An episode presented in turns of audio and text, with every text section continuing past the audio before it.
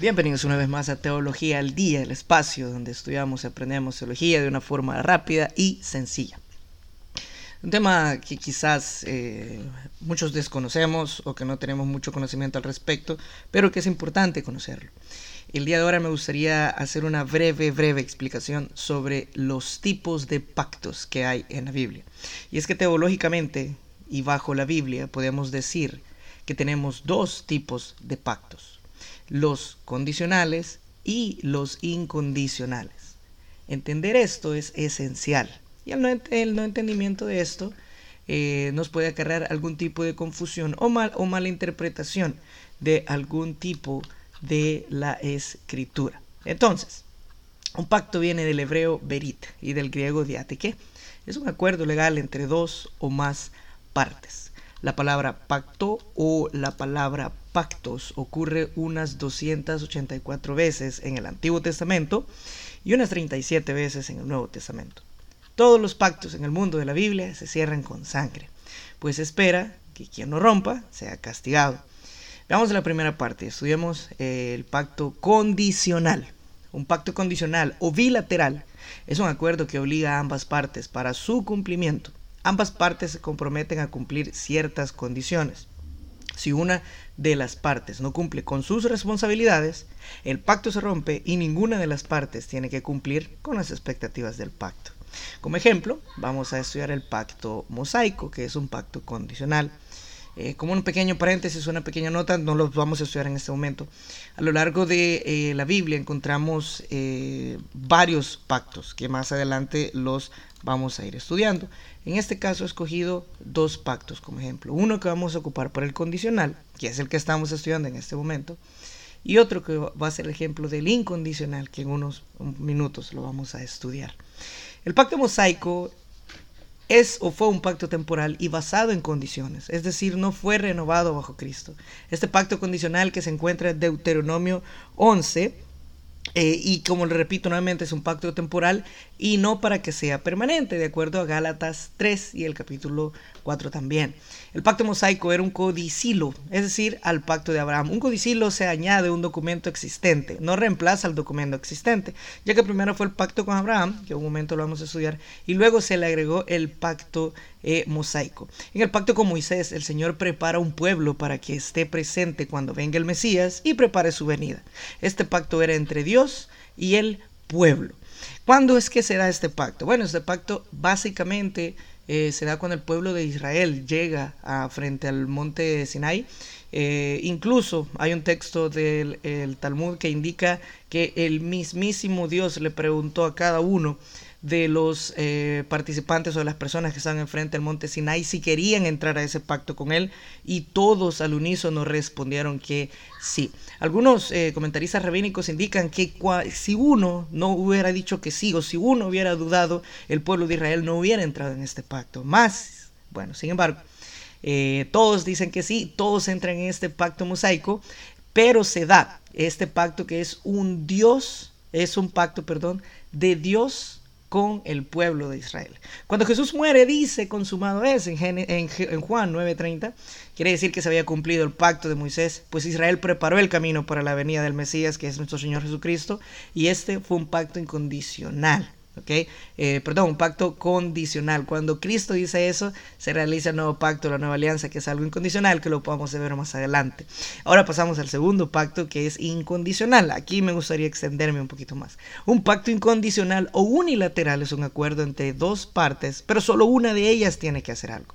A la otra parte no se le exige nada. Un ejemplo, el pacto abrahámico es un pacto incondicional. El pacto abrámico es un pacto incondicional y el pacto real se encuentra en Génesis 12 del 1 al 3, el cual eh, vamos a leer en ese momento. Génesis 12, verso 1, pero Jehová había dicho a Abraham, vete de tu tierra y de tu parentela y de la casa de tu padre a la tierra que te mostraré. Verso 2, y haré de ti una nación grande y te bendeciré y engrandeceré tu nombre y serás bendición. Verso 3, bendeciré a los que te bendijeren y a los que te maldijeren maldeciré y serán benditas en ti todas las familias de la tierra. Este pacto tiene tres partes, ¿ok? Esta es la parte principal del pacto Génesis 12. El verso 1 podemos decir que se lo, eh, lo podemos identificar en el futuro pacto de la tierra o el famoso pacto palestino que se le brinda al pueblo también, que es donde se les da toda la tierra que ellos van a tener. El verso 2, eh, y haré de ti una nación grande, es el pacto davídico que se le confirma a David también. Y el verso 3 es la nueva alianza, que es eh, la cual nosotros alcanzamos redención, ya que el pueblo de Israel fue el pueblo escogido para no solo para que viniera el Mesías, sino que ellos fueron especiales por muchas cosas. Eh, las más importantes, una de las más importantes que tenemos que considerar es que ellos cuidaron las escrituras. Es decir, nosotros como cristianos, si tenemos un Antiguo Testamento como tal, es porque el pueblo de Israel eh, atesoró, cuidó, muchos murieron, pelearon y fue el pueblo escogido para tener el Antiguo Testamento que ahora tenemos, ya que el canon del Antiguo Testamento de los cristianos tiene el mismo canon del de, eh, Tanaj judío. Entonces, la ceremonia que aparece en Génesis 15 es una ceremonia increíble que quizás algunos la hemos pasado por alto. Esta ceremonia indica la naturaleza incondicional del pacto. Cuando un pacto dependía de que ambas partes mantuvieran sus compromisos, entonces ambas partes pasaban entre las partes de los animales que vamos a detallar aquí en Génesis 15. Eh, eh, voy a empezar a leer desde el verso 6. 6. 7, perdón. Y le dijo, yo soy Jehová que te saqué de Ur de los Caldeos para darte a heredar esta tierra. Y él respondió, Señor Jehová, ¿en qué conoceré que la he de heredar? Eh, en el verso 8 le está preguntando a Abraham, a Dios mismo, porque esta es la confirmación del pacto. Verso 9, y le dijo, tráeme una becerra de tres años, y una cabra de tres años, y un carnero de tres años, y una tórtola también, y un palomino. 10. Y tomó él todo esto y los partió por la mitad y puso cada mitad una enfrente de la otra. Mas no partió las aves. Y descendían aves de rapiña sobre los cuerpos muertos, y Abraham las ahuyentaba. Mas a la caída del sol sobrecogió el sueño a Abraham, y he aquí que el temor de una grande oscuridad cayó sobre él. Entonces Jehová dijo a Abraham, ten por cierto que tu descendencia morará en tierra ajena y será esclava ahí, y será oprimida cuatrocientos años. Eso puede sonar un poco a Egipto, Israel, quizás, por ahí. 400 años. Más también a la nación a la cual servirán juzgaré yo, y después de esto saldrán con gran riqueza. Y tú vendrás a tus padres en paz y serás sepultado en buena vejez. Y en la cuarta generación volverán acá, porque aún no ha llegado a su colmo la maldad del amorreo hasta aquí. Y sucedió que puesto el sol y ya oscurecido se veía un horno humeando y una antorcha de fuego que pasaba entre los animales divididos. En aquel día Jehová un pacto con Abraham diciendo, perdón, aquel día hizo Jehová un pacto a Abraham diciendo, a tu descendencia daré esta tierra, desde el río de Egipto hasta el río grande, el río Éufrates, la tierra de los ceneos, los cereseos, los cadmoneos, los eteos, los fereceos y los refaitas, los amorreos, los cananeos, los jerjeseos y los jebuseos. Así termina el verso 21 del capítulo 15. Entonces, en este caso, como podemos identificar, eh, Abraham estaba en un sueño profundo. Esta acción solitaria de Dios indica que el pacto es principalmente su promesa. Él mismo se compromete con el pacto. ¿Dónde podemos identificar esto? En el verso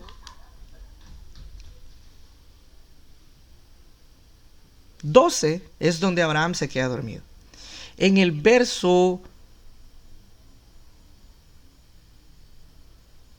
17 es donde indica y sucedió que puesto el sol y ya oscurecido se veía un horno humeando y una antorcha de fuego que pasaba entre los dos animales divididos, que podríamos decir que era Dios mismo, ya que Abraham estaba dormido, como lo mencioné anteriormente. Este es un pacto incondicional en el cual el mismo Dios se compromete con el pacto. Posteriormente Dios le da a Abraham el rito de la circuncisión como señal específica del pacto abrahámico que se encuentra en Génesis 17.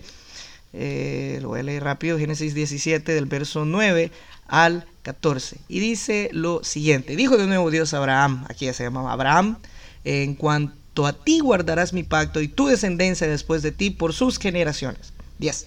Este es mi pacto que guardaréis entre mí y vosotros y tu descendencia después de ti. Será circuncidado todo varón de entre vosotros. 11 circuncidaréis pues la carne de vuestro prepucio y será por señal del pacto entre mí y vosotros. Y de edad de ocho días será circuncidado todo varón entre vosotros por vuestras generaciones. El nacido en casa y el comprado por dinero a cualquier extranjero que no fuere de tu linaje.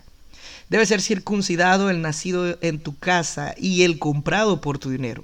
Y estará, estará mi pacto en vuestra carne por pacto perpetuo.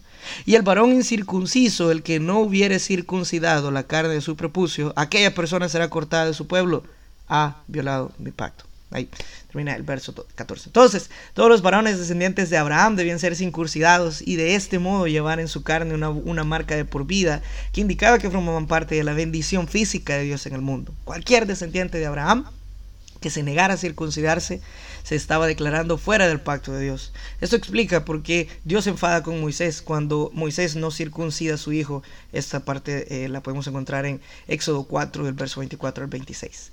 Continuando, cinco veces en Génesis 12, cuando Dios está dando el pacto abrahámico, dice yo lo haré. Claramente Dios asume la responsabilidad de cumplir el pacto.